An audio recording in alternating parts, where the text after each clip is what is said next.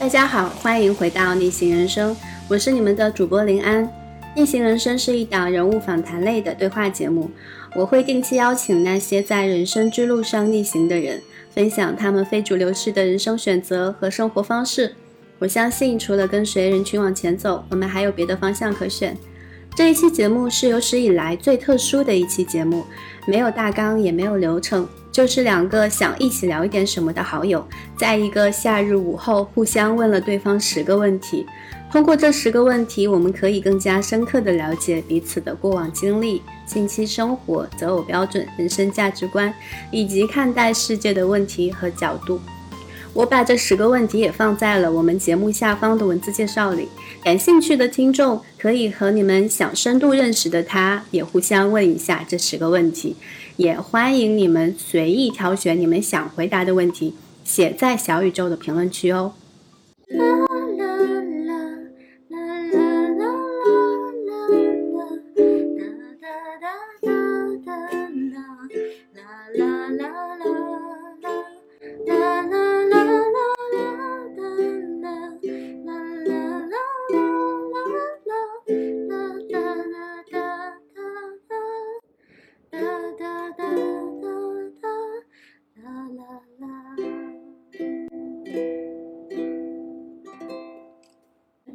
刚刚这段音乐呢，来自我们今天的嘉宾，然后他的这段音乐也是跟他自己的身份有关系。待会儿他会出来跟大家详细的介绍是什么样的一个身份啊！我先可以跟大家剧透一下，就是是一个写可以说是一个资深多年的斜杠青年，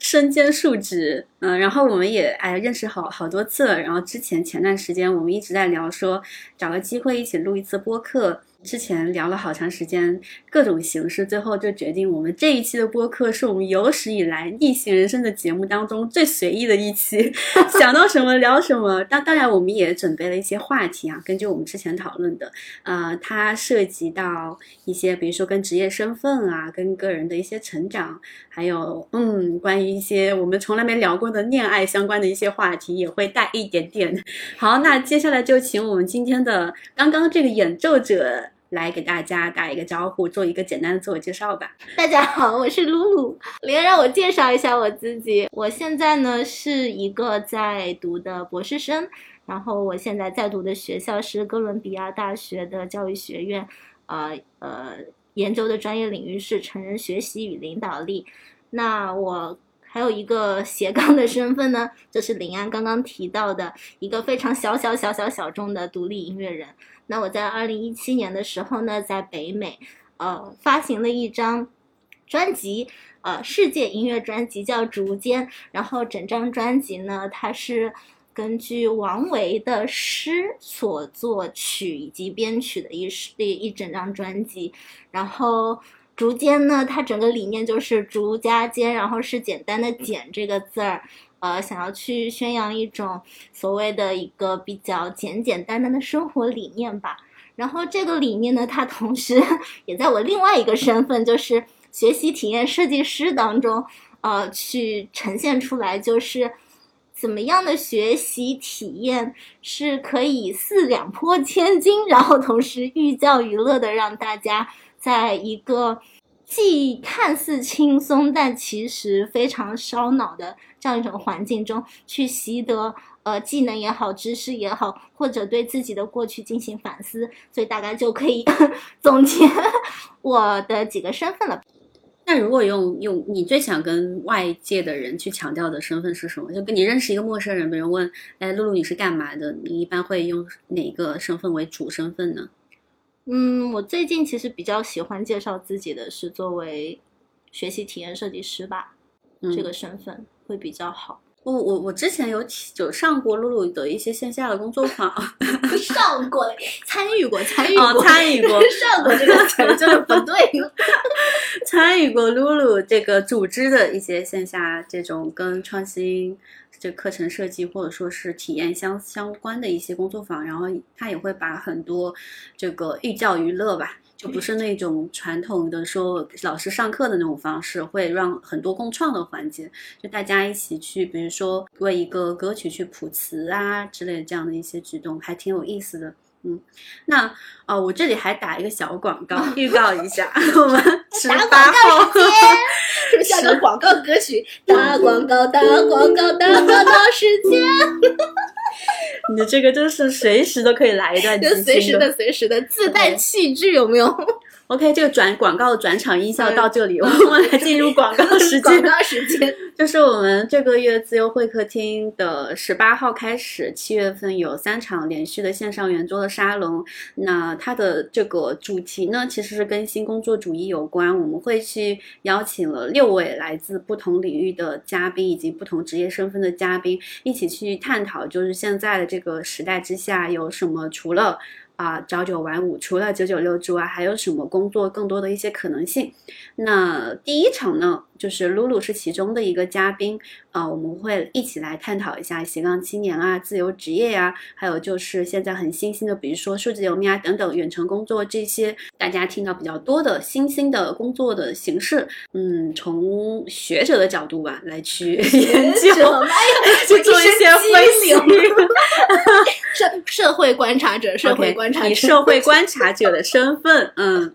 还有以一个资深老斜杠的身份，来嗯来跟大家分享他眼中所理解的新工作主义啊，这个是啊小小的打一个预告。那如果大家感兴趣的话，可以到自由会客厅的微信公众号来去搜索一下我们最新发布的信息。OK，广告结束。好，广广告结束啦。好，我们现在是要开始问问题，那个抽奖呃不是抽抽奖，什么抽鬼不好意思，抽签互问环节。啊、我一直想邀请露露来录一期播客，因为我觉得露露是一个很有故事，也很有很多可以表达出非常多有信息量的内容的人，而且我觉得我跟他聊天还挺开心的。然后呢，我们就嗯上上上个月吧，是上个月吧，嗯上个月在上海这边也是从下午、中午一直聊到晚上，聊了好久，说我们到底要聊什么呢？然后就啥都聊了，最后聊到最后就发现。好像就是有那些条条框框，反而会限制我们的创造力，是吧？创造力作为我们就是两，我们一个是做自由职业，一个是要做这个研究自由职自由职业，对，所以呢，我们不要局限于这些条条框框。好，嗯那我们最后就把我们上一次聊天那整整整个聊了大概一个下午的时间吧，聊天过程当中，我们抽取了十个左右，当时觉得聊完之后觉得可以继续延展开、继续探讨的一些问题，然后就以。抽签的方式，我们今天准备随机的在在上次的基础上做一些延展，聊一聊。对是的，然后这些问题呢，就还挺挺多样的，就跟我们以前的那种节目形式都不一样，会比较发散哈。有的跟是这个职业身份有关，有的跟什么小时候的理想有关，然后有的很无聊，就是一个一道测试题，可能是我们日常生活中发生的一件事情，拿来去衍生聊聊它背后的一些原因和动机吧。然后还有一些就是一些偏八卦型的，对，今天是盲盒盲盒主题，对对对对，好。然后我今天已经把我们的那个十一个问题都写出来了，然后我们现场要来去抽一下。然后呢，我们的规则是这样子的，呃，我们一人抽一个，然后呃，抽到的那个人你就要回答这个问题，嗯、然后你回答完了之后呢，你也可以问我。就比如说我对这个问题的一些看法之类的，嗯那如果我有的话，我可以做一些补充；如果没有的话，就 pass 好呀比较随意。好，好来，露露先来抽一个。那我先抽是吧？那我抽这张。每人身上有很多标签，哎呦我的妈呀！你怎么这么会抽？真的是，如果用一个身份介绍自己，你希望是什么？林安他给我的一个标签是小女孩，你知道吧？你们知道吧？小女孩，我的妈呀！天真的小女孩，有童心的小女孩。我希望我未来自己的这个身份可以是一个学者身份，嗯，因为我目前在读这个博士嘛，然后在读这个博士的过程当中，我也渐渐了解了学术工作者或者是知识分子，或者是呃。未来作为一个学者，他自己身上究竟可能会承担着什么样的责任吧？然后我之前跟林安也说过，让我发现学术工作里面严谨的魅力的那一件事情，就是我之前写了一篇文章给我的导师，然后在一段话里面同时引用了历史学家、心理学家跟社会学家的这个，嗯，这个叫什么？quote，嗯，就引用了他们说的话吧。然后我的导师看了以后，他就很认真的，呃，跟我说：“哎，你这句话里面，当你在用历史学家的时候，你有没有考虑到他到底是在什么样的历史时间段下，啊，说出了这句话？同时，他说出的这句话到底是他对一个历史现象的概括呢，还是对他自己对呃一个？”历史现象的一个观点呢，还是怎么样？然后同时，呃，引用了这个社会学家的话。那么，你有没有在写这个社会学家这句话的时候，有很认真的思考过这个社会学家他是在哪一个社会环境，以及哪一个文化下，以及他所处的哪一个啊这样的一个时间段，对这个社会现象做出的总结呢？还是说他来自于自己的看法，以及？他是到底是从一个宏观的角度上去说这件事情，还是从微观的角度上说这件事情？是因为他看到说，哎，我又用了一个心理学家的一个，呃，引用了他的话，然后他就说，心理学家这个心理学家说的话是不是，呃，是从微观的角度去看这件事情？所以呢，就是他说完这句话以后，我就意识到了说，呃，学术工作者原来是在做做这样的事情。当你在输出一些。学术文字的时候，你就严谨性以及你这个会要考虑到很多事情它的局限性，以及呃每一你再去引用别人说的话，你就不能仅仅是看那个以自己的出发点去看那句话的意思，而是要去找到那句话当时被说出来的时候，它到底是在什么样的状况下被说出来，以及。你才可以去判断说，我在我自己的文章里面，我用这句话进来，它到底是不是跟当时、当年他被说出这句话的。那个作者的意思是相悖的，所以就是这个那个小小的 moment 哈，就是那个小小的时刻，让我感觉到了哇，原来作为一个学术工作者，你要有抱着这样严谨的态度，就是我就肃然起敬了嘛。以前你真的会觉得，哎呀，就是你知道那些学究，就是就是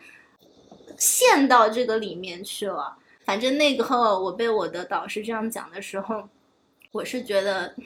打动了，是被打动的，是很被打动的。而且虽然不知道，很多人可能觉得这件事情根本没有意义，但是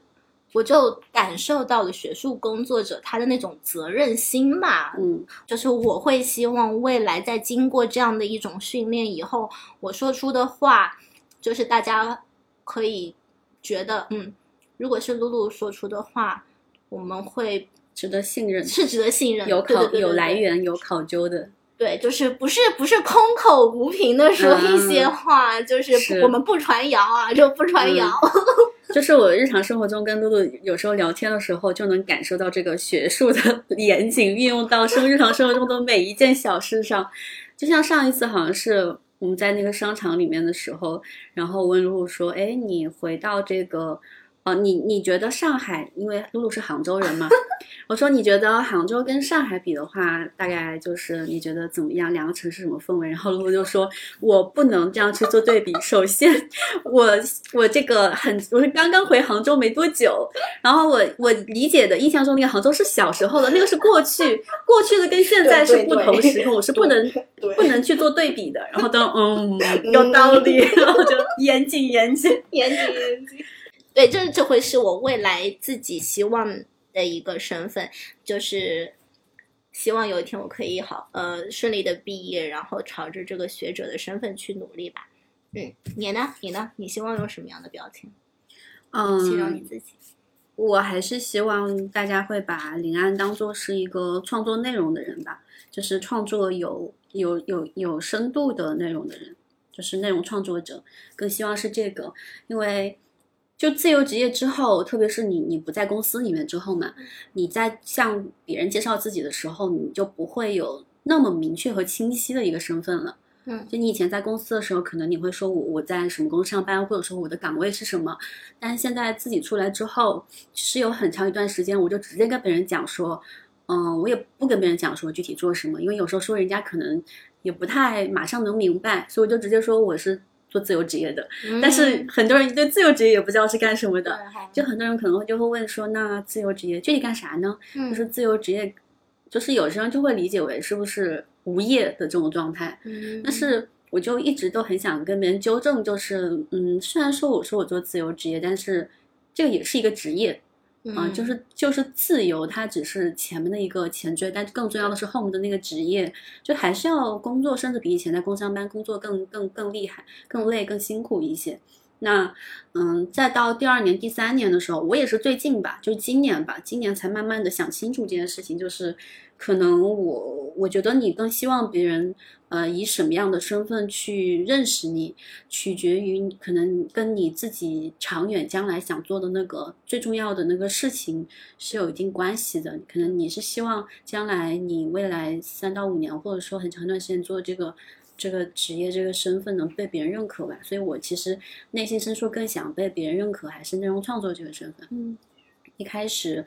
嗯，也是做一百个不上班的人一些采访被大家认识的嘛。然后也是因为这些采访得到过一些呃比较正面的反馈和一些认可。然后我自己确实也是在做这个人物采访，不管写文章也好，还是拍视频也好，这个过程当中有得到非常大的一些能量。就是有时候能进入一些心流的状态，嗯嗯，包括现在回想起来，特别是我觉得我们发现自己很喜欢一件事情，是在我们不能做了它之后，嗯就是有点像，有点像说，你你知道你自己真的喜欢一个人，你是不是跟你分开了一段时间之后？我我之前一直觉得，因为我以前做做一些采访，有时候也会觉得，哎呀。好累啊，就是不想做，也有这种时刻，有的时候会想拖什么的。嗯然后我就那个时候会怀疑，说我我自己是不是真的喜欢这件事情？如果很喜欢这件事情，我为什么会产生这种心理？嗯，但是但是今年因为我自己要创业呀，就各种各样的事情都来了之后，就没有时间去做以前的那个事情了。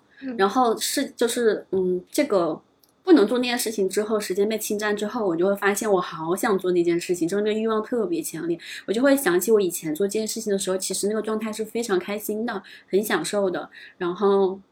然后现在就是我每次想到说，如果我能现在再去拍一些不上班的人物采访视频，就会非常有动力。我就会发现，哦，原来我还是非常喜欢做那件事情的，我还是很最享受的是内容创作的那个过程本身，所以就会还是将来吧，会更希望投入更多精力在这个上面。嗯，也希望被更多人对这方面被更多人认可。那内容创作具体指的就是文字创作，还是以各种各样载体为形式去输出一些自己的观点呢？我我不局限它任何一种创作形式，嗯就我觉得内容是一个很大的概念。有的人可能觉得内容是不是就是写文章？嗯我觉得拍视频、拍照片、写文章、录播课，包括做直播、做活动，我觉得它都是内容，嗯就是不同的载体去呈现它。嗯然后我觉得去创作一些自己，呃，通过内容吧，去表达自己想表达的观点，去传递一些这个自己新发现的一些好玩的事情和现象，我觉得它都是内容。然后、嗯对它一方面是表达自我，第二，另外一方面我觉得是去探自己去有学习和探索到一些。这个对这个世界新的一些认知，或者说一些好玩、新鲜好玩的事情，再把它传播出去，嗯，我觉得它对我来说也是内容。好棒啊，真的好棒！我感觉，我感觉不是敷衍的好 感觉你就敷衍了一我下。卡了个痰，又不好意思。好，那我们下一个话题吗？第一个问题结束了。第一个问题结束，你来抽吧。哎呦啊，你最近想通了什么，事情？哎我，你最近想通了什么事情？哎呀，我觉得，我觉得我上次跟你聊天的时候，感觉还就是有一点想通了很多事情，现在又然后对，然后这几天又回去了。人生就是这样子，螺旋循环的是困难的，这几天又又又又有新的困扰了，就是嗯，嗯，我先说一下上次想通了什么，就是上次，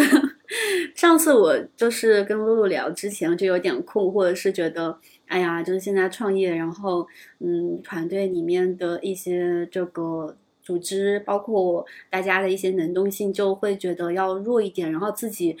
一个人就是在拉扯着好多事情，就是同时在做，觉得很分裂、很割裂，然后自己有时候就有点力不从心。然后，但是，嗯，但是我又跟露露描述了说，啊，但是我们最近我们团队里面有一些小伙伴已经就是非常有主人翁意识，他会主动促使我做很多事情，嗯，然后这个现象就让我觉得还挺开心的吧，嗯，因为我觉得他是真的有把这个，比如说我们创业的这个项目最会厅当做自己的一个事情，他才会那么积极主动的去去不断的去推动你去做事情，所以我觉得这是一个好迹象。然后当时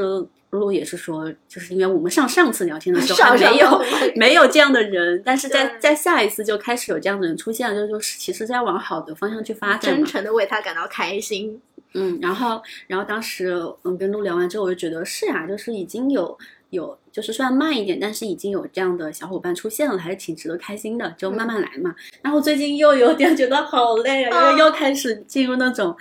我后来其实现在也有点点去质疑说那种完全开放、透明，然后平等的这种。组织是不是真的适合商业环境？嗯因为就是各种各样的方式测试下来，我觉得好像还是最传统的那种公司，然后一家有一家公司，然后有呃几个合伙人，然后有股东，然后那种形式好像是执行起来效率最高的，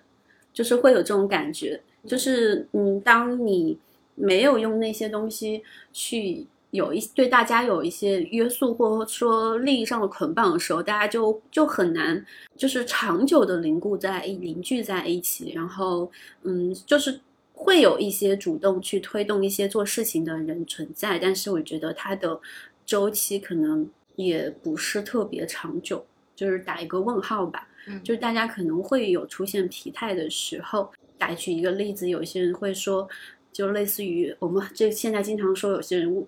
为爱发电、用爱发电什么的，但是这个就是有一个周期的，就是当你长期的为爱发电又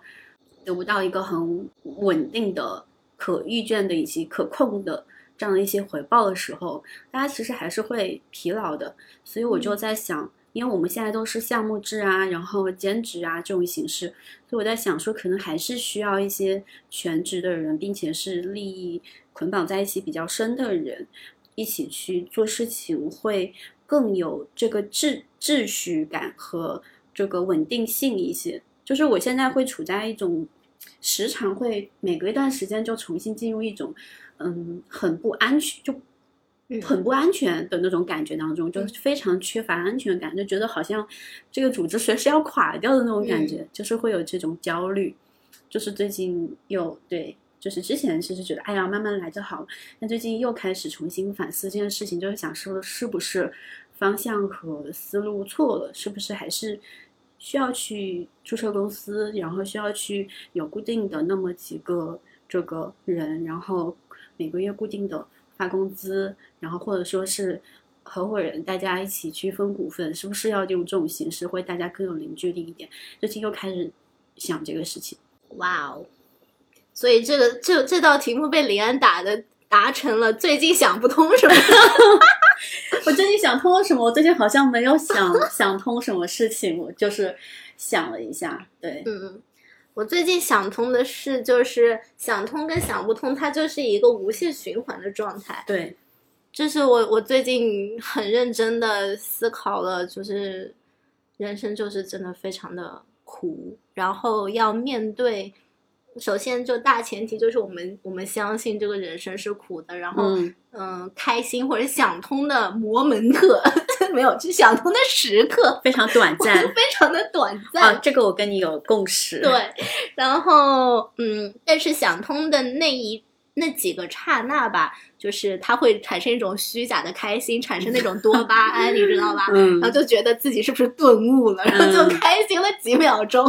然后对，然后遇到了一个新的问题啊，我垮了啊，我傻了啊，嗯我死了。对，但是就是我想通的一件事就是来吧，你就来吧，不停的蹂躏我啊，生活怎么样？就但是这是一方面，还有一方面，我很认真的想通了一件事情是，无论外面任它就是风吹雷打，你该照顾好自己身体，你就该把自己的身体照顾好。嗯，很很多时候我们精神上面想不通的事情，有没有可能通过好好照顾自己的身体，它会进行一定的消解？这个是我想通一件事情。为什么这么说呢？因为呢，我以前呢会一直呃。会牺牲自己身体上的一些需求吧，比如说我会憋尿啊，为什么要憋尿呢？就是因为我觉得我在一个会议电话里面，我就是啊，我本着对就算看不到我的人的与会人的尊重，我也会憋尿。但这件事情很伤害我自己的身体啊！就是说我明明有这个身体的需求，我为什么要为了所谓的这个电电话会议，我我可以静音啊？对啊，对吧？是吧？而且他根本就听不到我，为什么要这样子？我为什么要这样子对自己呢？然后还有就是有的时候啊，就是会为了去一个会议赶赴另外一个会议，中间会牺牲自己吃饭的时间嘛。我觉得这样也不 OK，就是要从好好照顾自己的身体开始，这个是最近想通的一件事情。所以回到你刚刚那个想不通的事情，无论外面的世界怎么样，自己的身体要照顾好，早睡早起，然后锻炼，是吧？这个每天该出多多少汗，每天该出该喝多少水，嗯，就是这些是很重要的。比如说香蕉，哎，吃香蕉，朋友们，吃香蕉会给那个会产生一种好像一种什么让你大脑开心的一种元素，真的吗？因为它里面是有钾。你你是个学者，对对对，但是 大家不要听，大家不要听，不是我的研究内容，但 但是这个是我道听途说来的，不好意思啊。就但但的确，我做了个人的实验的时候，的确你感觉压力很大的时候。吃根香蕉会稍微好一点啊，然后伸个懒腰，通过身体来改变自己精神的一些压力。嗯，最近想通的一件事。嗯，怎么样？嗯，哎，那那你想通的来源是具体那个问题是什么呢？呃，很多很多。嗯，呃，最近，嗯，哦，我是那个二零二零。零年底回的国，所以我现在回国大概快哎，现在六个六七个月了吧？嗯，半年了，半年了。然后这半年就是我不知道有没有很多小伙伴跟我一样，如果是国外待的比较久哦，我是十六岁就出的国，所以就是我在国外待了非常久，所以我回来他就是经历了一段逆文化冲击的时间，这是一部分。然后还有一部分是。啊，跟父母之间的呃矛盾吗？住在一起？对，就是自自从出国以后再回来。非常非常就是高频次的生活在一起是最近，然后也有很多矛盾，然后还有一些就是关于自己接下来博士论文怎么写，当然就是博士这件事情要怎么做，呃，多方因素让自己的脑子一天到晚沉浸在一个非常想不通的状态里面，所以才会觉得说我与其内耗高频次的内耗，还不如。从照顾自己的身体开始，嗯嗯，大概是这样的一个过程。你呢？我其实你刚刚说有一点，我就特别有共鸣，就是生活是苦的，人生是苦的，就是它的底色是悲凉的。特别是不上班以后吧，因为其实说实话，还接触了蛮多人的，形形色色的人。有些人就是是在大家外界看来觉得觉得哇，他。他一定生活每天都很开心吧？他一定，他就有些人可能是大家界定的，说是那种所谓的社会上的成功人士。如果我知道他那样子，我一定是衣食无忧，也没有什么烦恼。但是我真的接触这些人，我发现其实都有烦恼，都有烦恼，不同形形色色的烦恼，就是都有痛苦。然后就觉得。以前可能有时候你会去通过社交网络了解到一个人很片面的一部分，他展示出来的那一部分，你就会很很羡慕别人，或者说是哎呀，如果你你也能怎么怎么样就好了。对。但是真正的你看到这些人生活当中的就 A B 面嘛，就 B 面之后，你就会觉得，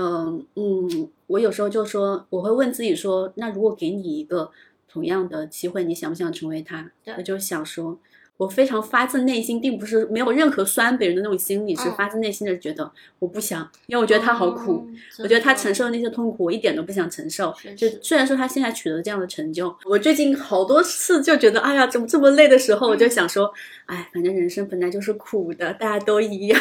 你选择任何一种生活方式，你选择任何一种工作，其实它本质上就是这样的。对对，特别是当我。有时候多出来很多时间之后，你就会经常去思考一些形而上的问题，因为时间太多了嘛。就是你真的是你很忙的时候，你反而没有时间去思考什么人生啊，然后哲学啊这些东西。应该是叔本华，他之前就有句话是：人生就是在痛苦和无聊之间来回摇摆，不无聊了。你 又会摇到痛苦那一端，你你痛苦减少，你又会进入无聊那一端。我这个职业之后，这种感受就非常强烈。然后我就会发现，我们生活当中，就像你刚刚说的那些想通了的一些时刻，对，就是那种啊哈那种 moment 就什么那种，就非常非常的短。但是我就觉得它像好像是一面墙，然后墙上有很多小格子，嗯然后那些小格子就是那些很快乐的瞬间。但是其他的那些整个底色可能就是，哎呀，你有各种各样的难关要去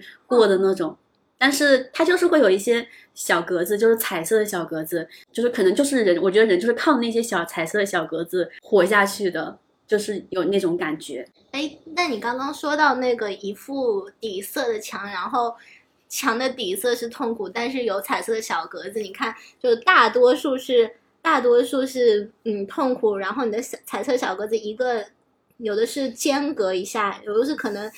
很多距离很久以后再一下，嗯，然后就是靠这些小格子，它就变成一幅画，哎，是啊，对啊，对，然后这就是你的人生，就是你的一幅画，属于你自己的一幅画。Oh my god！我觉得还挺有意思。的，因为之前有人他会去呃记录自己每天的心情，就是画下来今天的心情是开心还是难过还是平常。嗯然后，嗯、我之前还看到有一个作品，我突然觉得两个嗯作品可以结合一下，就是那个你知道吗？人生墙，就是你把你每天。你的一天当做一个小格子，嗯然后你其实它密密麻麻的全是小格子，打假比打打什么？打比方，我说啥？打比方，嘴瓢了。打比方，我们能够活到八十岁，一百岁吧？你说百岁人生吗？活到一百岁的话，嗯那你可能它一行代表一个月的时间。对。那你其实人生，你再把它那格子全部列出来，你会发现其实人生好短的样子，就几行就没了。嗯，每过了一天画一个圈，每过了一天画一个圈。那如果你开心的话，你画一个黄色；嗯你不你平淡的，你画一个绿色；哦你不开心，你画一个黑色。那这样其实你最后展现出来，它也是一幅画呀，是吧？彩色的哦。真的，妈呀，应该做点什么。就这些，可能突然又想通了一些事情，来点作品吧。就是我觉得林安刚刚说那个，可能想通的过程，他会在创作的过程中展现。对你刚刚说作品，我就想到，我就说为什么想做内容创作者，嗯就是我觉得每个人停留在世界上的时间太短了，然后能留下一些你自己真的发自内心很认可，然后对别人也有价值，就是你将来有一天离开这个世界，别人也能够一直看你的东西，然后会说啊这个东西好。我觉得如果能留下一些这种东西就，就挺棒的。哎，说到人生留下的东西，我最近就是因为要帮我爷爷去整理他在原来的老房子里面的东西嘛，我就想到了一个职业，就是呃遗物整理师。那我爷爷不是去世了，他是嗯搬走了。嗯，但是就是专门有这个，反正就是在我帮爷爷整理他留在房子里面的东西的时候，整理出来了很多以前在这个房子里面可能已经有一二十或者三四五十年的历史的一些旧旧的东西。嗯，我爸爸那个时候就跟我说，你就把这些东西直接扔掉就算了。嗯嗯但是我爷爷他就很执着的说我要留下来嘛。嗯我爸爸就一直不理解，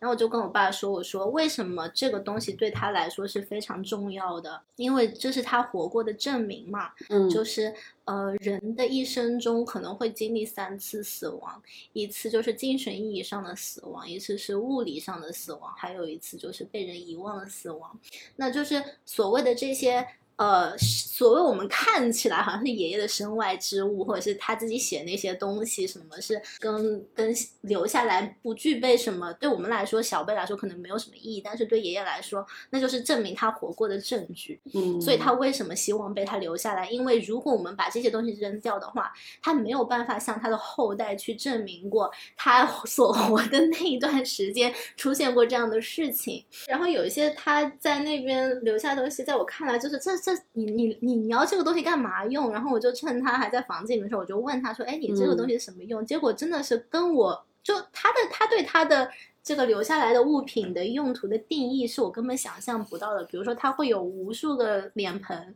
然后一个脸盆每个脸盆里面都有水。然后他说：“哦，这个脸盆是把水放在里面，等它沉淀下来。”就是把脏东西沉淀下来以后，这一盆水我是用来喝的，就是当饮用水用的。然后那盆水我放在一个水缸子里面，那个水是用来，比如说淘米用或者怎么样。那一盆水是专门是可能是用洗完手，然后专门储存的那一堆洗完米、洗完手的废水，它是用来冲马桶用的。就是一开始，如果以我们现生活在现在这样的一个时代的人看，他说你为什么盆子要有这么多盆子，要有这么多水，你这不是？浪费浪费嘛，但是当你听到他的这对这个每个盆子 里面的水的功用时候，哦，你觉得他在他他其实是用他当年的那一套生活方式，呃，然后是想要去节约水这样子，所以其实真的很有意思。所以说这个，我突然想起来一个好相似就是事情吧，就是是我前段时间看那个一个节目叫《锵锵三人行》，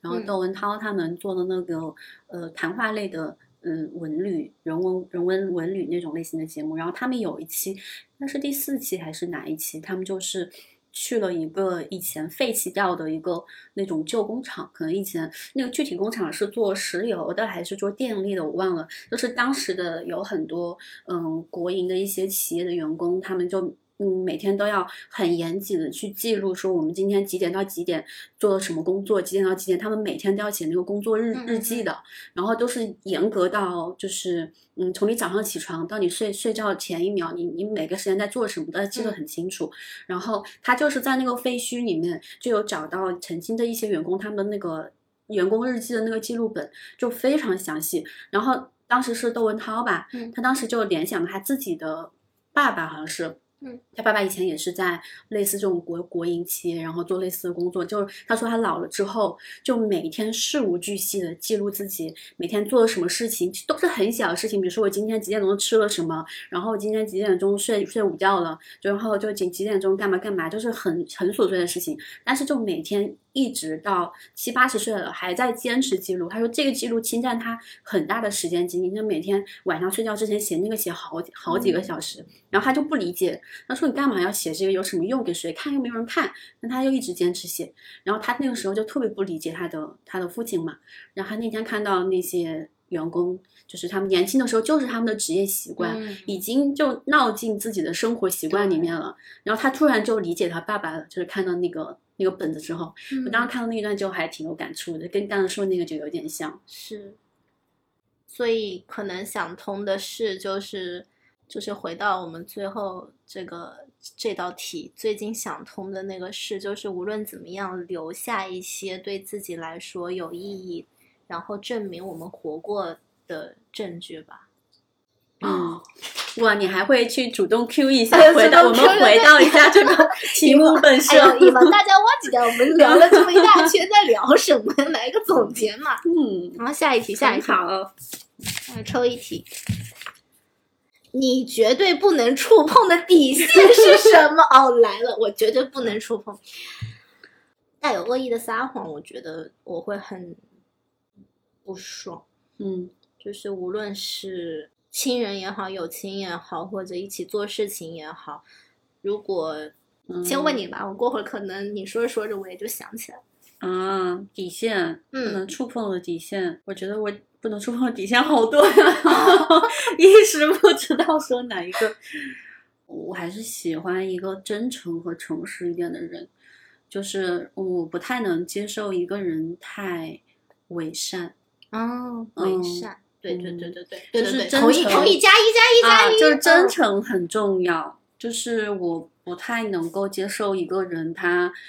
就一直带着一些目的去伪装自己，然后跟你去接近，可能他有一些其他的利益方面的一些意图或怎么样吧。就是我觉得我我反正我觉得我日常生活中是比较容易被那些真诚的人给打动的，但是嗯，有一些不够真诚的人，但但他可能会伪装成比较真诚，但我觉得还是能够感受得出来，有些人是伪装出来的真诚。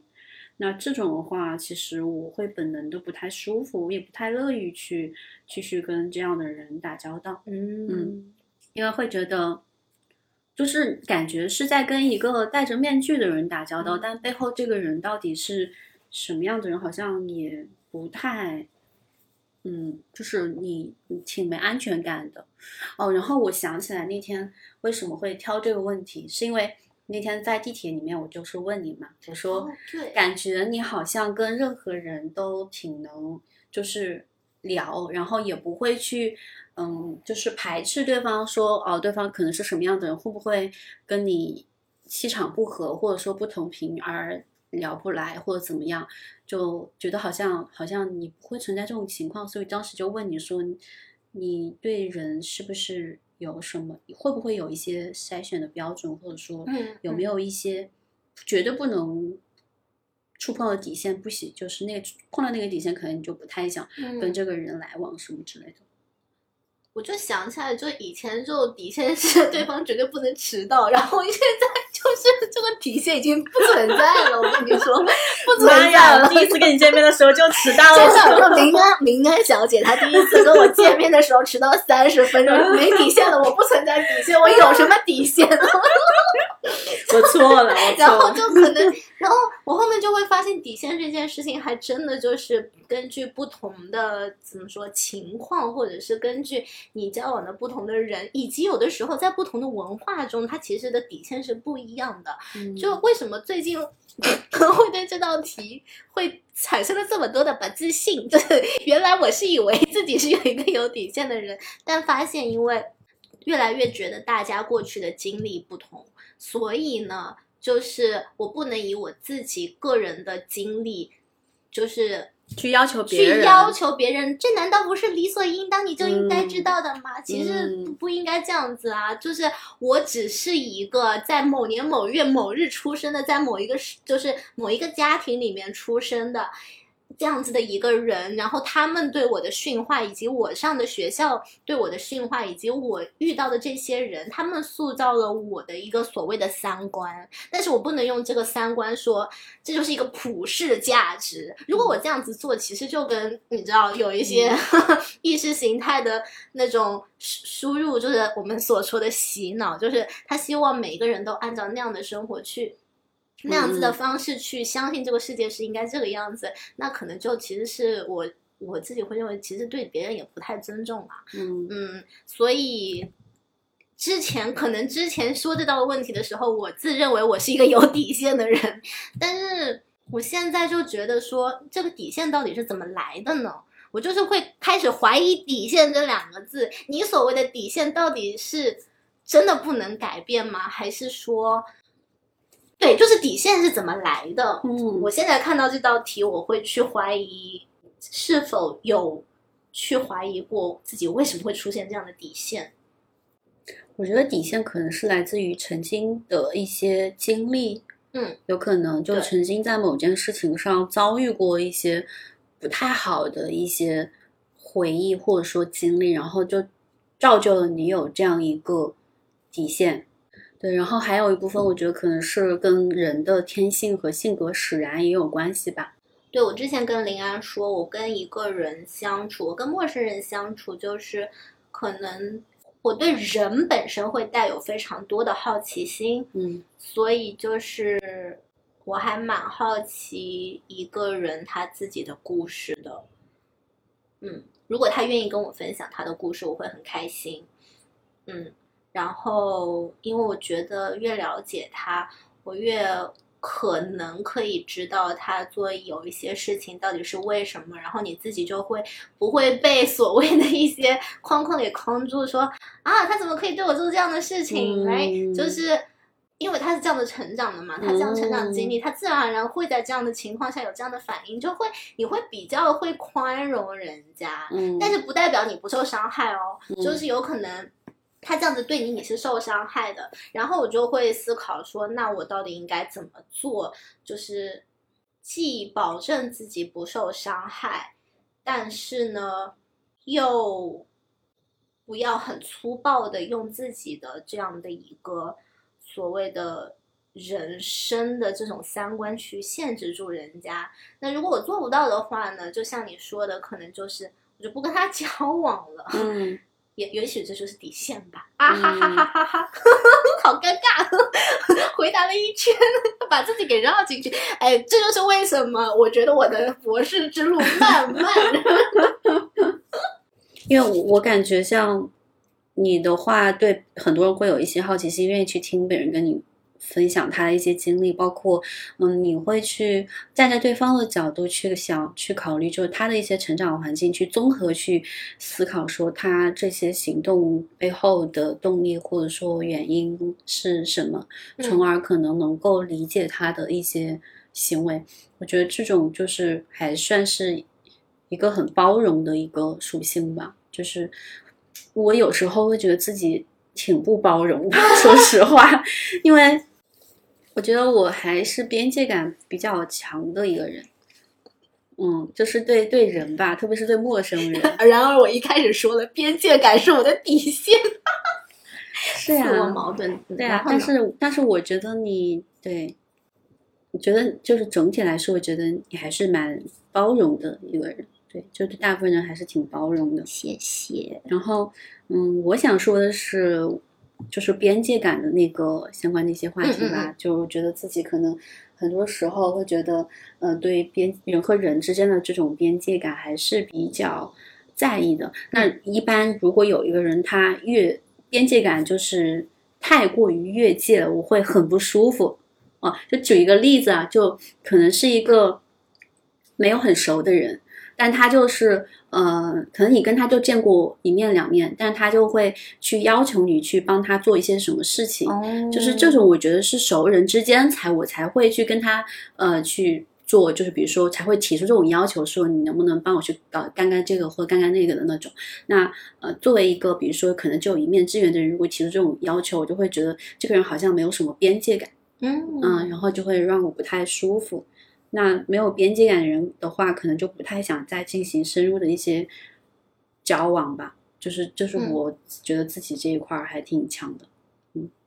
但我觉得很好。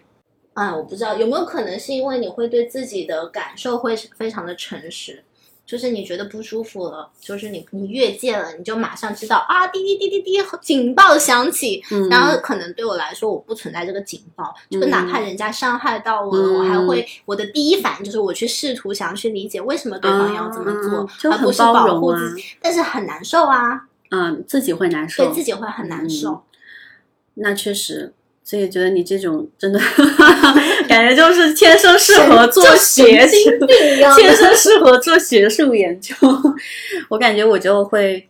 就是有一些怎么说，会会把自己圈在一个嗯，就是能接近你的人，可能就是圈这个范围圈子以内的一些人吧，就是会会这样子。就当然它是一种自我保护机制，对，就是你会减少一些受到一些莫名其妙的伤害，对。但其实有些伤害，它其实会让你，如果会影响到你的工作效率的话，那么其实像你采取这样的一种方式方法，其实比较好。呃，就像你说的，如果是我这样子的一种 default，就是一种叫什么自然而然的一种习惯的话，那有没有可能是我的职业或者是我的学术研究本身也会希望我采取这样的一种？对人对事的方法，因为只有这样子，我才可以更加好的去研究，以人我作为中心来研究。如果是这样子的话，那其实。尽管他对我人体造 人体造成，sorry，对我的人生或者是对我情感造成的伤害，但同时在这个过程中，我可以去体察说，哎，为什么对方对我，呃，说这样的话我会这么难过？他会让我产生一些对人的理解啊，或者是对自己的理解，可能是两种方式吧。我觉得他反而这种这种方式反而能降低一部分的伤害，能让你自己更自有这个可洽一点。能的。因为你就比如说，你看我们经常在网上会遇到一些就恶意攻击你的人，或杠精嘛，嗯或者说是就是就就是莫名其妙的就要来说你一些是非的人。嗯那一开始大家听到这些负面的评价都会不开心，或者说难过，或者说自我怀疑。我后面也开始嗯试图去站在他们的角度。去嗯想他为什么要在这个场景之下说这样的话，对，那有时候会发现，有些人他把情绪发在你身上，其实是因为他自己不开心。有这种可能。对，就是他可能就像我印象很深刻是之前，嗯，我去清迈那边有采访一个民宿组，因为嗯他们民宿行业遭到那种客人的那种各种各样来自客人的那些负面的情绪的宣泄可，可特别多了，可多了。然后他当时就说，他有观察到一种现象，就是有很多国内的一些人去，比如说清迈那边旅行，然后他们对于比如说呃民宿各种投诉，或者说把就说哎你这个不好，你那个不好，就跟你挑刺的那种。他说他有留意到这些客人，其实他们倒并不是说真的想去挑刺你这个。民宿这些东西本身，而是因为他们是在国内就不开心，带着一些情绪出国了，想就想把这个情绪给宣泄出去，所以他就是找了一个宣泄的渠道而已。是，那他就是站在这个角度想通了之后，他就会哎就没有必要跟他们争论了，就反正你们是宣泄不开心，也不是针对我，真的是这个不行那个不行，他就好声好气的跟客人嗯，要他要干嘛就跟他解释清楚或给他弄好就行了。我当时就觉得，确实很多时候人对外的一个情绪发泄，其实是因为自己心里面出了一些问题。那这这样的话，我有时候看到有些人。在网上攻击你啊什么的，我就会 通通理解为说，啊、他们可能生活中过得不太开心，好，我理解他，我不生这个气，就自己也会舒服一些。是啦，嗯完全有这个可能。嗯，我们这一这个问题聊了好长时间，真的，下一题，下一题，下一题。因为哎这题它带出了很多东西，衍生的东西。嗯，我来抽一个。哦哟，天哪！你小时候最不希望长大后当的职业是什么？为什么？这就是我的问题吗？对的，对的。嗯，好的，来吧。我小时候最不想当的是老师，我现在别人叫我林老师，我都浑身很难受，我都不要叫我老师，拜托。笑死我！就是因为嗯，我小时候就我们因为老师他都是要重复去讲一些课课件的嘛，就是我们小时候我们那老师在上课的时候，我就坐在下面在想，我想哇，他们这些老师这同样的一个内容一样的课，他重复的要讲个十几二十年。对，多无聊啊，枯燥死了。然后当时就想说，我长大以后绝对不要当老师，我觉得太枯燥了。因为我是那种嗯比较喜欢新鲜感的人，我特别没有办法接受一成不变。嗯重复我很接受不了重复一件事情，一直重复做，重复做。就是我我现在虽然是我自己有一点点，就是走入了，就是也去给别人去做一些上课啊什么那些相相相类似的事情吧。我每一次就一期一期更新的时候，就会一定要去做一些什么改动，我才舒服。一些升级、一些改动、一些变动，不然的话我就很难受。我觉得我自己又在重复自己，就是这个是因为这个就主要是这个原因。我小时候就很不想当老师。那还有一个原因是因为，嗯，我觉得还有一部分原因是因为我们小时候接触到的那些老师的形象，可能没有让我觉得特别憧憬和崇拜的那种老师形象。因为我我小学的时候的那个老师就，嗯，怎么说呢，就给我留下挺多 心理阴影的。然后觉得他特别的凶，而且他会有一点点，并不是一个很公公平公正的人。嗯，因为他他自己的孩子，其实在他自己女儿在我们班上，然后他其实能会更多的，我能感受到是偏袒自己的小孩的。然后呢，他确实很多时候对，反正对我吧，就觉得有有一点凶，但也不是对我一个人，反正就对很多人都，就是我在我心中就是一个那种。呃，我们很多人说的那种教导主任戴一个那种红色的方框的眼镜，很凶，然后拿一个教鞭的那种形象。就是我我小时候心中老师的形象全是这种，就是他动不动就要批评你，动不动就要把你揪到讲台上，当着全班的面骂你啊，或者怎么样，就是这种，嗯，所以就对老师一直没有特别好的印象。对，可能因为没有从老师这边收获到特别正向的一些能量，更多的都是一些害怕的那种那种感觉，恐惧感。天哪！所以就对老师这个职业没有特别的想以后要做这个职业。对，我想回想一下，我小学、初中和高中老师全都是那种就是很严厉的那种类型的老师，就会让人很害怕的那种。所以我觉得其实教育这一块儿还就是就是现在接触了很多，身边有一些朋友做什么创新教育啊，白露露不是也是吗？这人之后我就觉得啊，将来的小孩可能会比较幸福吧，就是会这种教育的理念，包括就是我们身边这些人，年轻人他会用一些比较创新和的方式去去教孩子，之后就将来的孩子可能他他会从小就知道说一个好的。教育环境是什么样的？一个好的教育方式是什么样的？他也可能也会从很小的时候就可以接触到一些自己真正想做的事情，并且有机会去做，不会被身边的环境说你做这个不对，你做那个不对，你就只有那条路可以走，你就是要考名校，你就是要死记硬背考高分，只有这一条路就会好一些。你就可能以后这种可能会慢慢的这种这种就是应试教育会慢慢的越来越。弱吧，我我觉得可能也不会，但是可能会有一点点改善吧。我们可能肯定都是想要抱着这样的希望去走吧，嗯，然后以及这样子的老师，他存在可能就是相当于。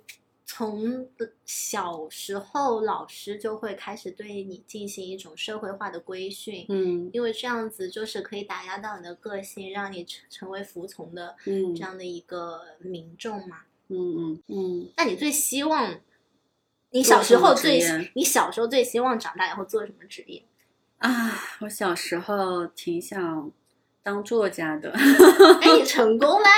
我觉得我这不算作家，就出了一本书，叫什么作家呢？就是 是一个写手吧，写手，OK，写手，almost 作家。因为感觉作家是，就是我理解中的作家，就是那种什么列夫·托尔斯泰那种级别的叫作家，就是他真的是有很多呃能够留在世上长久流传下去的一些作品，而且他真的是嗯。全身心的在做这个事情，他的他的生活，他他的人生体验，就是为了去创作和写作本身的。那我觉得我可能做不到那种，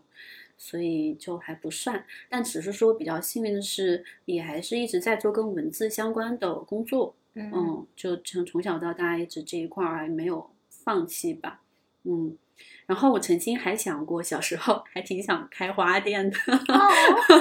就是那种比较小女生很文艺的那种想法，说我要男生也可以开花店啊！啊，是是是，哎呀天呐，这这个严谨，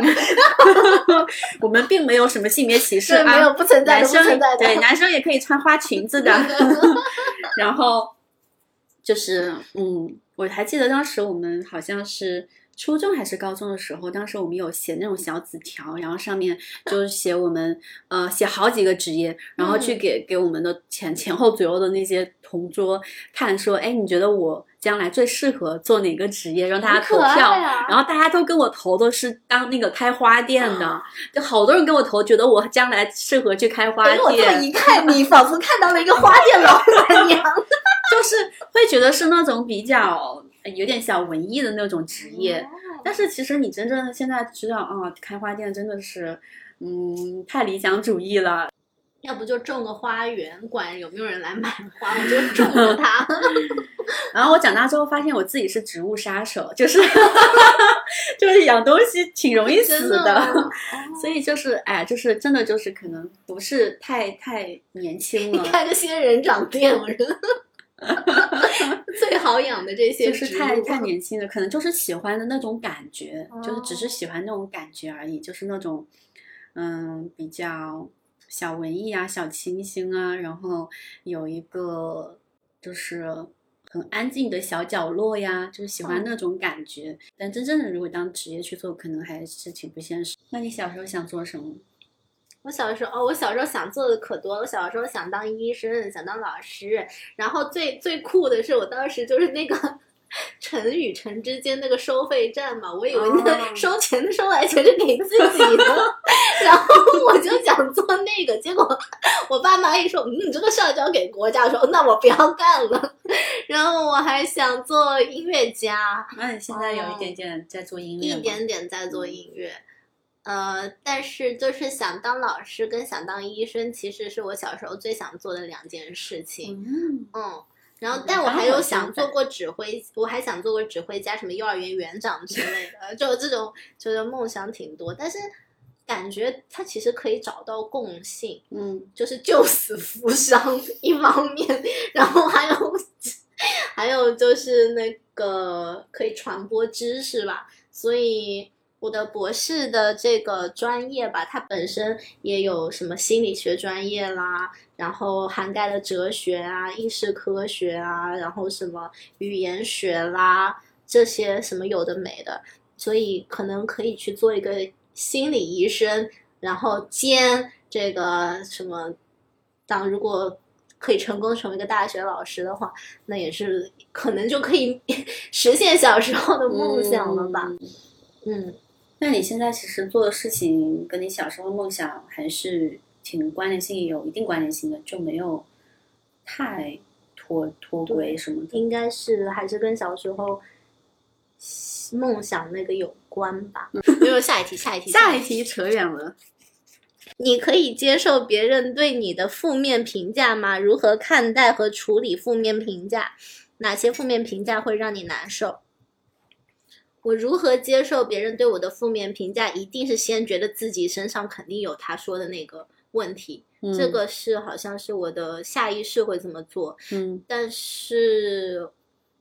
我还是会试图去一方面自省，说自己身上有没有这部分，然后一方面去思考为什么对方要说出这样子的话。嗯哦，哪些负面评价会让我难受？就是如果人家觉得我不是一个真诚的人，嗯，或者是如果人家觉得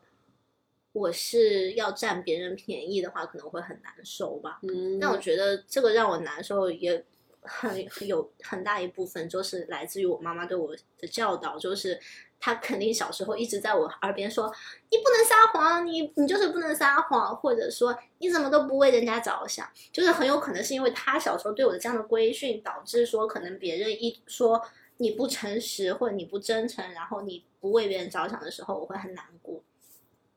嗯，那最近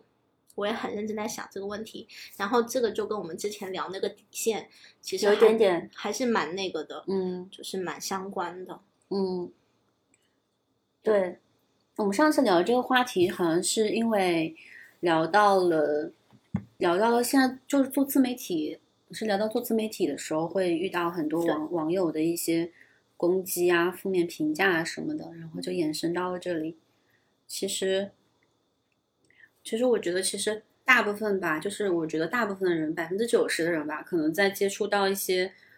外界的人对你的一些负面的声音评价时候，本能应该还是会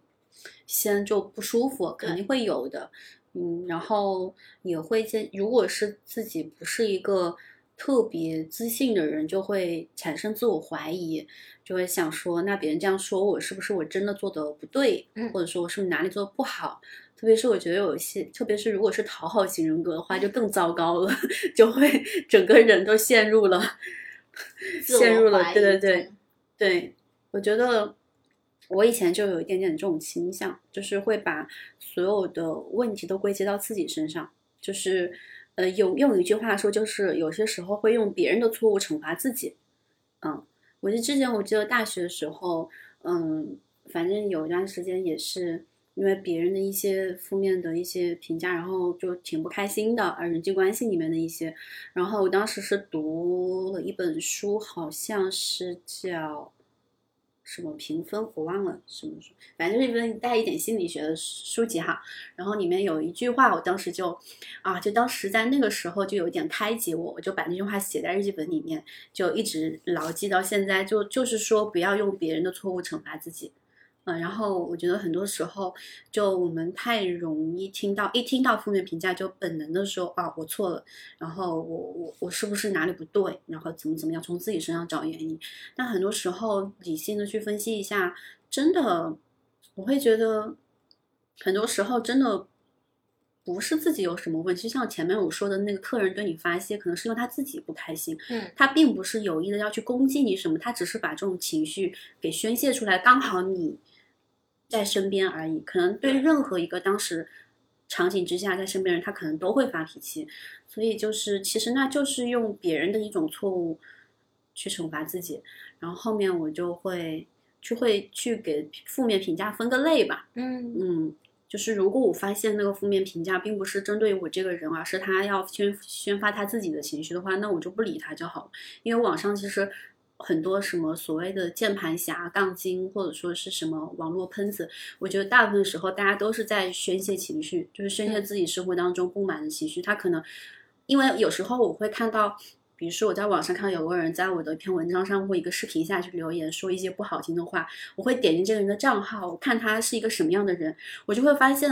他去评价别人的作品，他去评价别人的东西的时候，也都是这种很哦愤青的状态，或者说是也都是一些很负面的评价，我就就释然了，就哦，他他不是针对我，他对谁都那样，他就是这样的人，就释然了，觉得没有什么好在意的。对，像这种的话就没有很在意，但是也有一种评价会，嗯，让我挺很难受，甚至难受很多天。那一种就是我内心深处很认可的人，如对果对我下了一个负面评价，或者说是我很欣赏的人、我认可的人、我很亲密的人，他对我有这方面的负面评价，那我就会很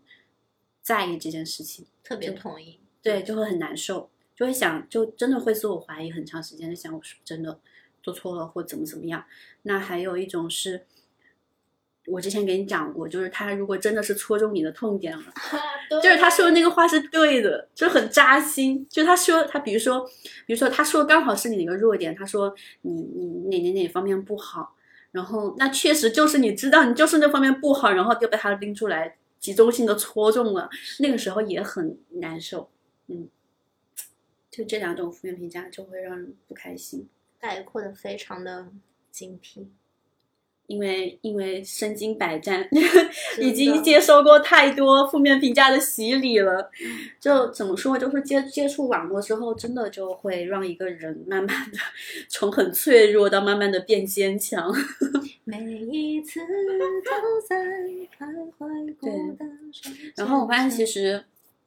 其实大部分人心里都蛮脆弱，哪怕是一些名人。因为我之前看到有观察到很多很多已经很有名的一些名人了，他们有时候陷入什么心理抑郁，或者说是一些这个看心理医生，其实好多时候背后的原因，我之前看有一些人，他们就是因为遭受了网络暴力什么的，就是其实才大部分人是没有办法承受这种嗯东西的。嗯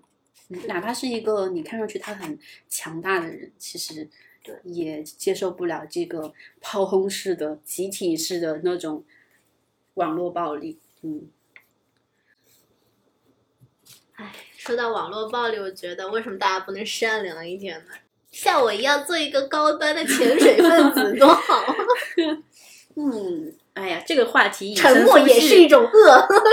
不是这个话题引申出去，我觉得又是另外一个什么可以聊到什么当今的一些互联网网络环境，然后为什么网互联网的环境这么糟糕，又一 的连接到一些什么社会现象，那就可远了。对，我们要录录嘻嘻哈哈的播客，怎么聊到这么的沉重？嘻嘻哈哈。哪些时刻让你意识到自己在做喜哦欢的事啊，这个稍微正能量一点啊。啊真的，哪些时刻？意识到自己在做喜欢的事情。嗯，我觉得最简单的一种就是能够进入心流状态的时候，你就能意识到自己喜欢他。因为心流状态真的很难得，因为我们现在太容易因为各种各样的事情分神了。特别是这个现在社交网络这么便利之后，你手机上三天两头有人来找你聊个这个聊个那个，或者说是一堆 A P P 今天就给你推这个信息那个信息，太容易分神了。我觉得就觉得我现在专注力下降很多，嗯，嗯，就是我很难静下心来，就几个小时静下心来看一本书。就以前读书的时候，可能你知道你有大把的时间，你可以去看书。那现在的话，你看了一小时，你就会想说，哎呀，我是不是有点浪费时间？我还有好多工作没做呢，那就会分神，很容易分神。所以就是能产生一些全情投入的心流状态，然后也没有脑中没有杂念杂念，然后也嗯、呃不去。就是没有意识到说已经过了多长时间了那种那种那种感觉，还是挺少发生的。那一旦发生了，就会觉得还挺挺爽的。嗯，我印象比较深的是，我有一年是一八年的，一九年一九年的元元旦新年最后一天吧，就是那天我在家里面剪视频，然后晚上开始剪的，就剪一下我一八年的一个总结视频。然后当时就讲非常投入，就把我一八年，其实一八年是我做自由职业第一年，我就想给我第一年做一个复盘和总结，然后就好多视频素材，当时那个晚上就搞了一晚上，真的是剪了一晚上。等我回过头来的时候，就已经都都用鸡叫了，外面，然后就已经凌晨了，凌晨五六点了，然后就才剪完，然后就就是真的是没有意识到已经过了那么长时间，就从晚上可能。九点钟左右开始剪，剪到第二天凌晨，然后就很剪完之后就很爽的去睡了个觉。对，这种时候会觉得是在做自己喜欢的事情吧。嗯嗯，我觉得还有一些就是一就是你过一段，就我前面讲的有点类似，就是你当下做的时候你不觉得有什么，但是你当你有一天你不能做它的时候，你就觉得很难受。嗯这个就会觉得。嗯，其实那个事情你还是挺喜欢的，失去了才懂珍惜，就是这种。嗯，心流我非常同意。然后还有一点是，呃，我说到这件事的时候，双眼放光，哦、对，是，就是跟我呃有一些朋友嘛，这就是为什么人需要朋友好吗？嗯、因为他会给给你一个反馈，就是。嗯，他们会告诉我，哎，露露，你刚刚讲到那件事情的时候，你整个人状态就是眉飞色舞，啊、双眼放光。那个时候就是哦，原来我那么喜欢那一件事情。是的，是的，就是那个是别人会给到我的一些反馈。就除了心流这一块没了，基本上那那你你哪些事情聊起哪些事情的时候会双眼放光呢？就是聊起可能创造性学习嗯设计的时候吧，嗯、然后跟带着。就是学生一起玩耍、一起创作的时候，嗯、哦，对我前段时间哈哦，说到这个，我前段时间带了呃几个高中哎高中生和大学生吧，嗯、然后几个人一起创作了一个以三十加姐姐为这个主题的一首。呃，歌曲，然后他们自己写词，然后自己作曲，然后就是就是就在旁边打辅助差不多，然后他们做完那首歌，就整个过程真的就是一方面你也进入心流，一方面你看到他们每个人都非常投入在里面，然后大家把成品做出来的时候，大家都很开心，因为是一个共同的合作的这样一个作品，而且他们为了要就是写好这首歌。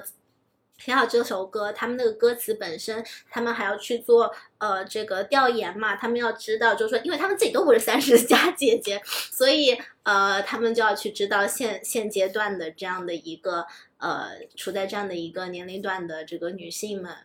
就他们的现在一个生生活状态是怎么样，他们的心理状态是怎么样？然后有些小朋友呢，就是有些学生他就会去在网上找资料，然后有些学生就会去采访，然后把这些资料收集在一起的时候，把它变成这样的歌词，然后把它写出来，我觉得真的非常为他们骄傲，就是就是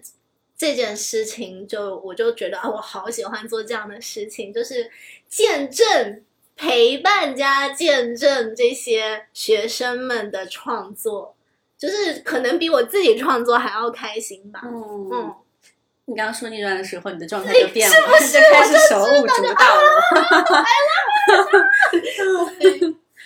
对，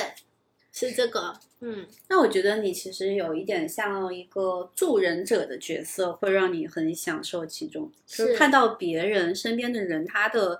有进步，有开心，有状态好，你就会也跟着状态好。嗯、是，那如果你身边的团体或者说身边的人，他们的状态比较不好，你也会受到他们的影响，情绪也会不好，是吗？是，所以对 INFJ 嗯这个这个叫什么辅导者人设，嗯，挺有意思的。嗯，好，这个问题我们过了。下一题，下一题。你喜欢什么？我喜欢什么样的异性啊？我喜欢什么样哎呦到八卦题了啊八卦题呀了。我喜欢什么样的异性？我喜欢的异性一定要脑子非常好使。什么叫脑子好使呢？就是起码能，嗯起码就是我写出来那些学术文章，能他能懂，看得 懂。我，这个要求不一样。就这个很重要，嗯，然后当然同性同性也也就是也要看得懂，是吗？我同性他至少不会觉得 说你你做你做的事情是毫无意义的，啊，就是好吧，就是他我也不求他看得懂，他他只要认同你做的事情对，是吗他？只要不觉得我做的事情是毫无意义的，嗯并且他会因为我在这件事情当中得到快乐而开心。嗯，就比如说，我看到林安他在做他喜欢做的事情，我不会说耶，你怎么做这样的事情？这又啊不现实，怎么样？就是因为你在这样的状态，你很开心，我会因为你的开心而开心的这样的一个状态，我会希望我的另一半，就是我会希望另一半都来，只是什么异性啦哟，对，我会希望我的另一半有这样的支持啦，哎呦，嗯，这个是最重要的，嗯。嗯，所以你方便说一下你现在的另一半吗？哎呀，呃，我现在另一半他就在这方面做的很不错，嗯。就是如果我在呃写怎么讲，我在写这个论文的过程中，我有任何嗯。问题，他其实是一个非常好的嗯阅读者，就嗯是他会很认真的，一方面就是说他会很认真的去看我有没有想我我想表达的东西到底是什么，第二个就是我的行文以及逻辑推导上面能不能达成就是我想要表达出来的东西，呃，第三我引用的东西，第三我引用的东西它的那个论据是否是一个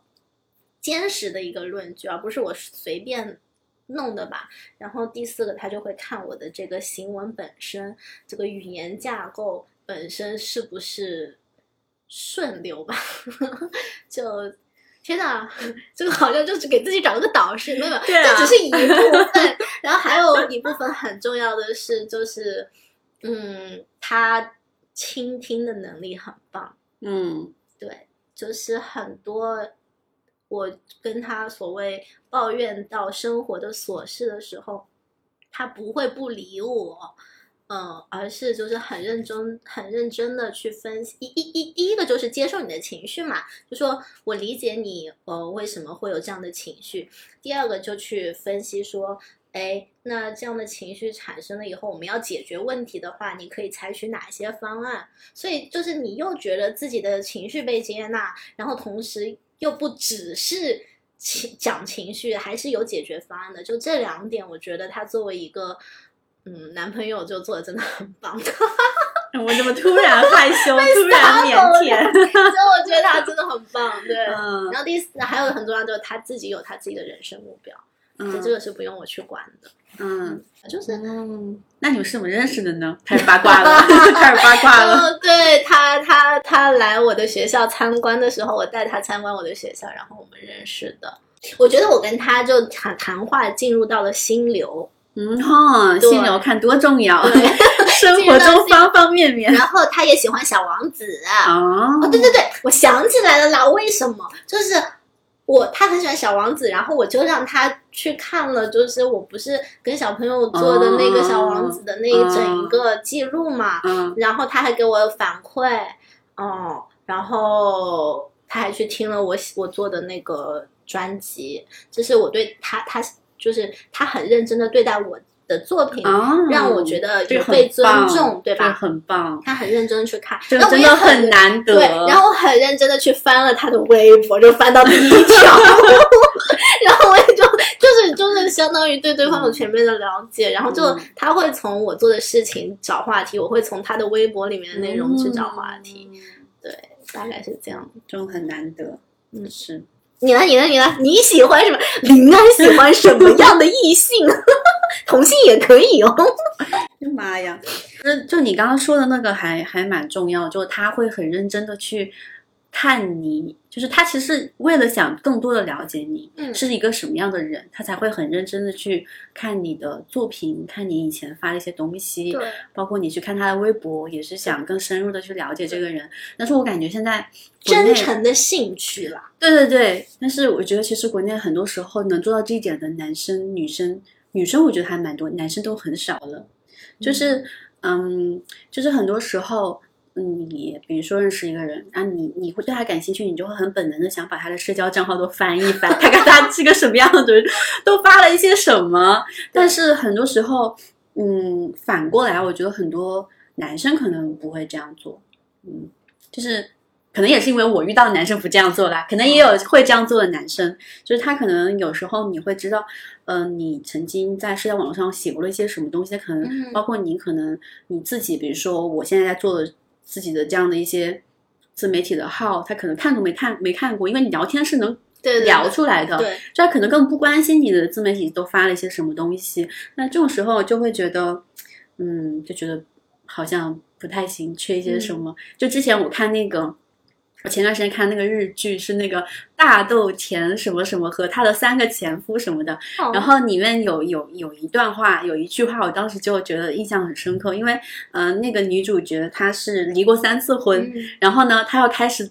就很就很差一点就第四次婚了。然后她当时就是她其实已经四十四十多岁，然后她有但还是很少女的，还是想要去有进入一段亲密关系什么的。然后她当时有一个。嗯，还不错的对象，各方面条件都还挺好，他他也很喜欢，然后人家也喜欢他，但是呢，他又有点纠结要不要跟他在一起，是因为对方没有去很就是拿尊重他的事业，他自己是一个有事业的人，但是对方直接就说我们将来去我在马来西亚那边买了一个什么房子，是你梦想中你你喜欢的那种房子，你以后在在这里就那个去做你想做的事情，比如说你你画你想画画就好了，然后就生活就好，不用再去就处理你公司里面那些事情了。就是那个女生当时就是。看到说哦，那是我的理想，但是好像是别人送给我的，不是我自己去靠我自己努力争取来的。而且还有一点就是，他其实那个也间接的，其实男生间接也是向他在表达说，你将来回归家庭就好了，不用再嗯处理事业上的那些事情了。然后他的其中的一个前夫就跟他说，他说，嗯，你。要结婚的那个人一定是要尊重你的工作的人，他一定要是认可你的工作的人。不认可你的工作的人，你将来还是会跟他离婚。他前面几个前夫有的就是这样离婚的。然后当时就印象很深刻，就是说你你的另一半一定是要呃认可你的工作的价值，嗯这样的一个人才行。所以这是最重要的嘛。对，这个很重要。我之前想过，我觉得，我觉得我我找就是喜欢的异性，会有点像找那种事业合伙人一样，一起开公司一样。因为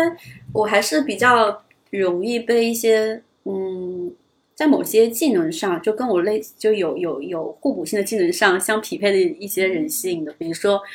剪视频特别厉害，或者说是 搞创搞创作特别厉害，我就会想说，哦，那我们可以一起去创作一些什么东西？不会打架 吗？不会因为要创作一样东西然后打架吗？也有一些互补的技能啊，倒是觉得很好。比如说我负责文字，然后他可能负责什么拍摄剪辑，但是他自己也有他自己的一些创意想法，那我们也可以沟你看，你看。你这不就是是这是事业合伙人？我们讲喜欢的 异性，对啊，我就会讲我就会讲到之前跟别人讲说，你这到底是要找那个就是什么另一半，还是要去找什么开公司的一些？对呀 对呀，但我我比较容易被一些很低调的人给吸引，嗯，就是这，但是那种低调，嗯、不是说没本事的那种低调，嗯因为有的人是因为自己真的没啥，所以就低调。低调的华丽，他喜欢低调的华丽。但是我喜欢那种超，其实这个人超厉害，哦但他就是不显摆，但他偶尔就来那么一下，让你一鸣惊人的那种，我觉得啊哇哦，哦 就喜欢这种低调、低调和谦逊的人。嗯，我比较喜欢低低调和谦逊的人，然后太外放和太张扬的人，一直不太不太吸引我。嗯，对，我觉得这个可能对我对对对我来说是比较重要的吧。没啦。嗯，身高身高，然后天哪，那你刚才也没说这些呀？我刚才就是想问你，你都没有硬性的要求吗？well well well，我身高就不要比我矮嘛。嗯然后相貌的话，我喜欢戴眼镜的男孩子。嗯嗯你呢？嗯，首先我也喜欢高一点的，然后也喜我喜欢就长长得稍微比较干净清秀一点的那种类型吧。嗯，干净清秀。然后也不用特别帅，因为觉得特别长得那种特别帅、浓眉大眼那种，然后会让我觉得 就是一个男生如果比女生还长得漂亮，就是会我让我跟你说，有可能很没有安全感。你这个安全感是虚妄的安全感。好，下一题，下一题，下一题。感觉聊的某些人没有安全感。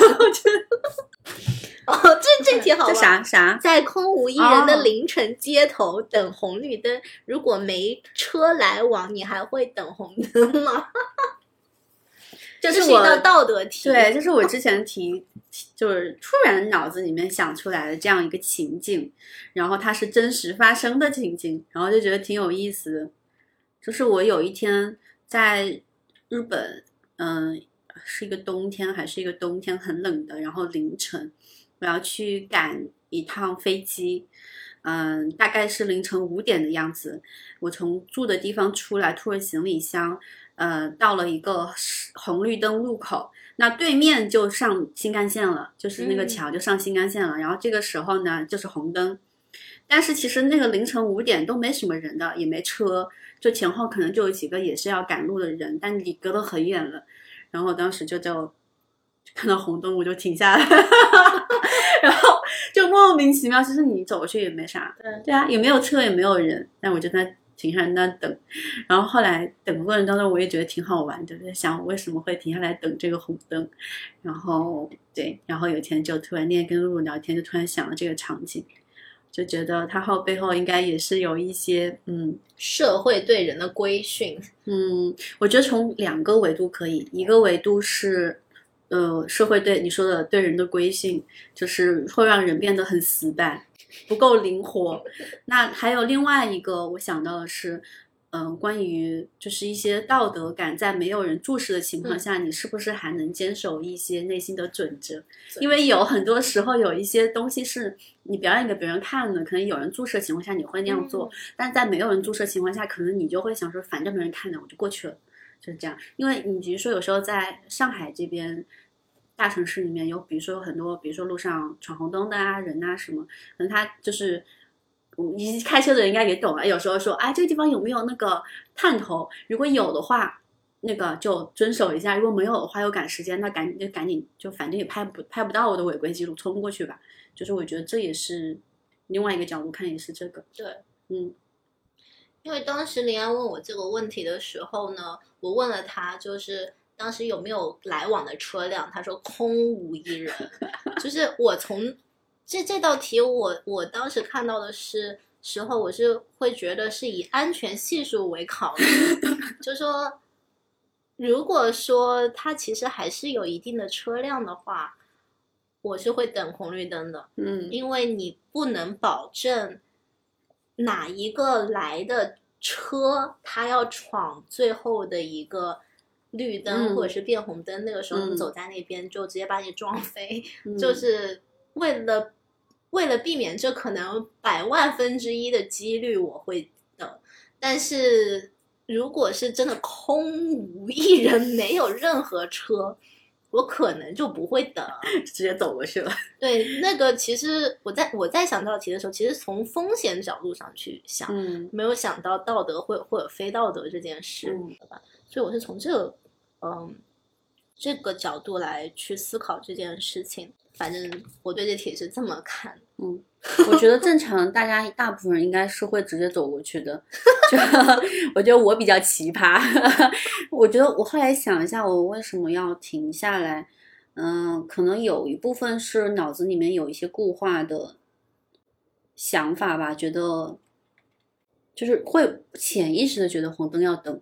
然后第二呢，就是跟我刚刚说的那个可能有一点点像，就是嗯，我会觉得有时候嗯，比如说在上海这边，那有一个红灯，然后如果你有有些场景也挺好玩的，就是有有一个红灯，但其实它已经呃两边的车已经停了，但是你已经可以过去走了，但是它还是红灯，可能有一些交通规则的设置吧。那这个时候你会发现身边有很多人已经开始陆续过去了，然后这个时候你是不是还站在那等？就是我觉得这个也挺挺挺有意思。然后一般我就是站在那等的那个人。对，嗯，然后嗯，我觉得这个背后会有一种原因，是因为一方面是你觉得红灯就是要等，你接受过的一些教育告诉你这样告诉你；第二是你也会在意说，哦，其实你是在一个被人注视的环境下的，你不能做，你要如果做了一个闯红灯的事情，是会受到别人的批评，或者说别人的。就是一些看法、议论之类的，那你就要在那等。这个也有一方面这方面的意识。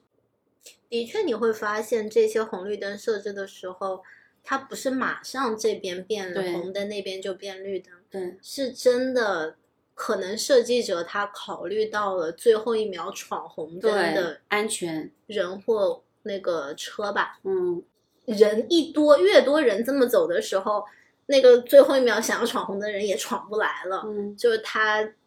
所以这其实我觉得这是非常有趣的一个现象，就而且可能一一一个人走，人家会鄙视他，但当多人走的时候，你会觉得说，哎，大家都走了，我要不要走？这样子。而且那个时候，当当一堆人都在走的时候，你不走，你反而会觉得自己有一点点对异类，对，就很有意思。这个就。这是一个从众心理嘛？那一方面是从众心理，还有一方面大家就会说，人在群体里面的时候就会降智，智商会降低。然后还有一些就是再回到你刚刚说的那个，如果是出于习惯的话，我今天刚看了一篇文章，说人是不是真的具有自由意志？说什么百分之四十。的时候，你只是被你的习惯所支配，而你其实并不没有在那个当下情境中有自由什么自主思考的这件事。要要要聊要聊一整个那个，就是从一个很无聊的小事展开。下一最后一个问题了，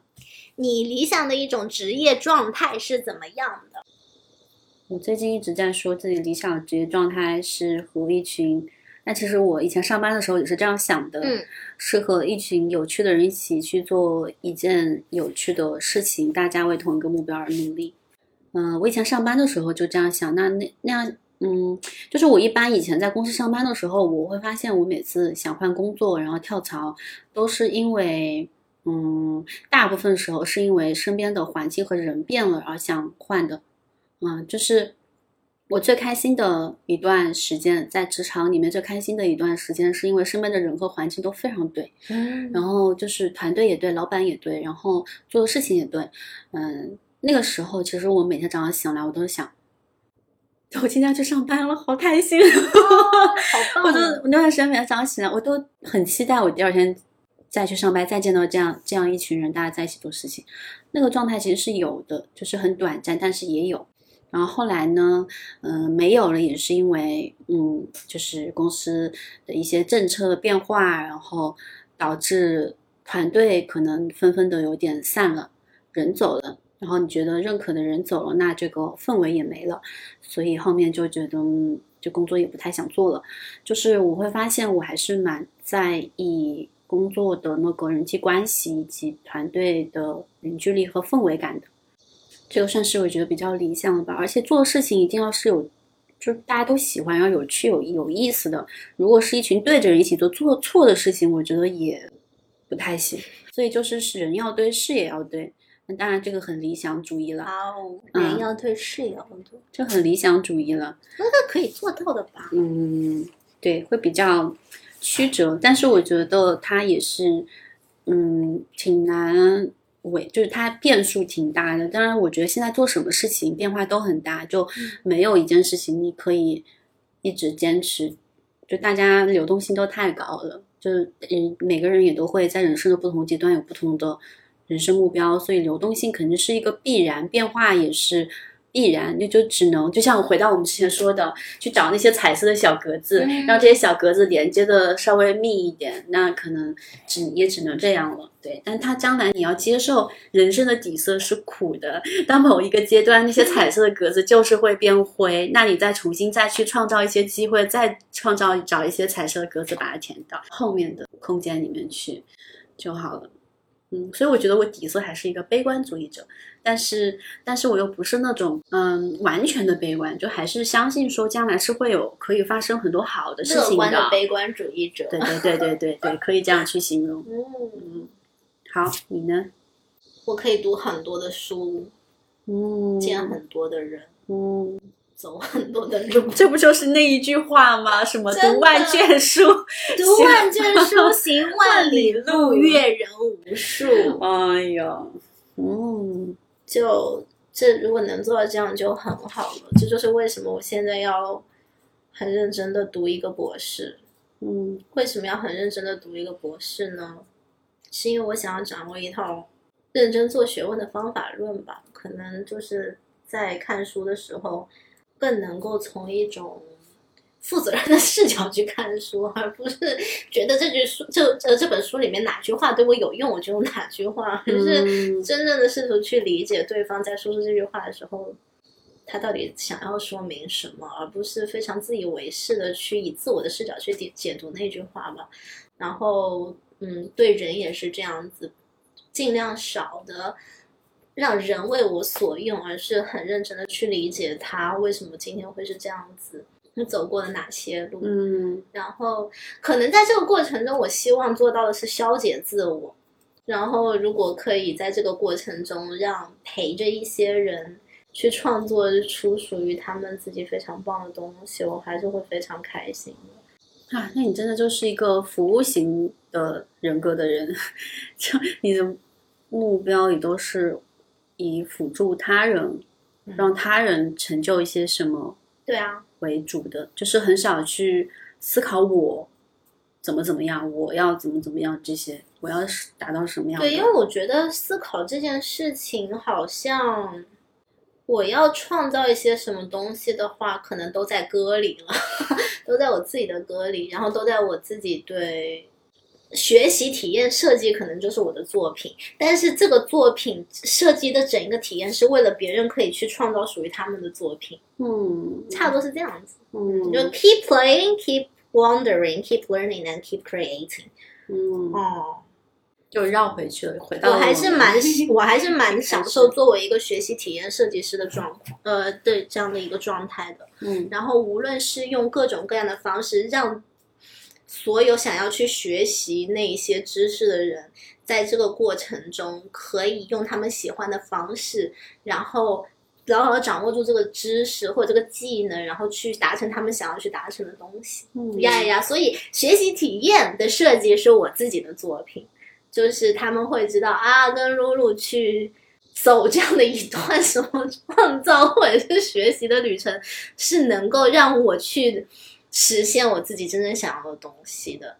这样我觉得我就很棒了吧？那我会很开心，那我会真的很开心，真的很开心，就很自觉的把啊琴给拿起来了。很开心啊！你的眼眸肆意望深泉，望穿秋水看过万年。一颦一笑，胜万语千言。欲说还休，撩拨人心弦。柳叶弯眉，勾画千娇百媚。朱唇轻轻看望郎君，心里属谁？人面桃花，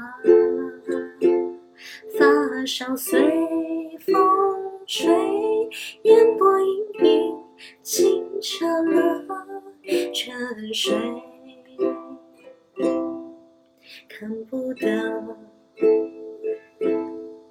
你的泪，如雨下，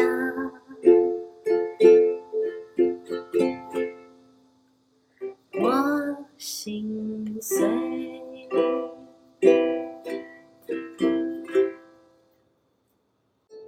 结束了。嗯哦，这叫什么泉眼是吗？对，泉眼。OK，刚刚那个词感觉，我之前是想说写的是不是写个什么想想的什么样的角色写的这样的一个词？想着一个就是自己对自己的嗯生活或者人生有一定思考，然后呢，他其实一方面呢，希望会有一个另一半吧出现在自己的生活中，然后呢，就那个那样的一个状态，然后。那不就是我吗？那可不不然我为什么要唱，这首量歌呢做。为什么不然为什么要唱这首歌呢？嗯，好，哎，我们最后非常欢迎露露今天做客我们的例行人生。我之前就一直很想找露露来录一期节目，就是因为觉得，其实我觉得我跟露露是两种不同形状的人，我我可圆了，我们是两种不同形态的人，但是又觉得挺有意思的。每次跟露露聊天，都还能收获挺多新鲜的一些视角和看问题的一些方式。嗯，然后而且我觉得每次见到露露，感觉都不一样，变得觉得。就觉得还挺觉得我们如果能一起聊一期播客的话，应该会有很多有意思的一些观点能够碰撞出来，然后也会是很开心的一期播客。我们今天不知道有没有达到嘻嘻哈哈的目的，还是比较少，我已经很收敛了。中间好像又开始变。莫名其妙就开始变深沉，聊一些很深沉的话题，但是跟我以往的播客比起来，大家应该也能听出来，已经随意很多了，也嘻嘻哈哈很多了。嗯、不知道大家喜不喜欢这种风格？如果喜欢的话，希望你们多多在评论区留言告诉我。然后呢，最后再继续还是要打一个广告。广告，广告，广告时间。我们的七月十八号开始呢，呃，我们会有自由会客厅的一系列的新工作主义相关的线上圆桌分享。那露露会作为第一期的嘉宾，跟大家聊一下我们未来的工作形态会有哪些。然后，如果大家对这个话题感兴趣的话，可以到自由会客厅的官方的微信公众号来去搜索“新工作主义”，获取报名的方式。好，那我们今天就到这里了。希望大家听完我们这一期的播客有任何感想，都非常欢迎积极踊跃的给我们留言，喜欢还是不喜欢都可以，想听一下你们的意见啊。那我们下一期播客再见了，拜拜。拜拜。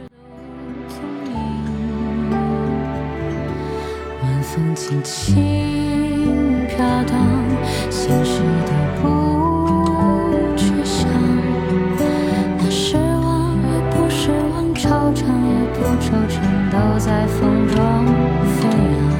晚风轻轻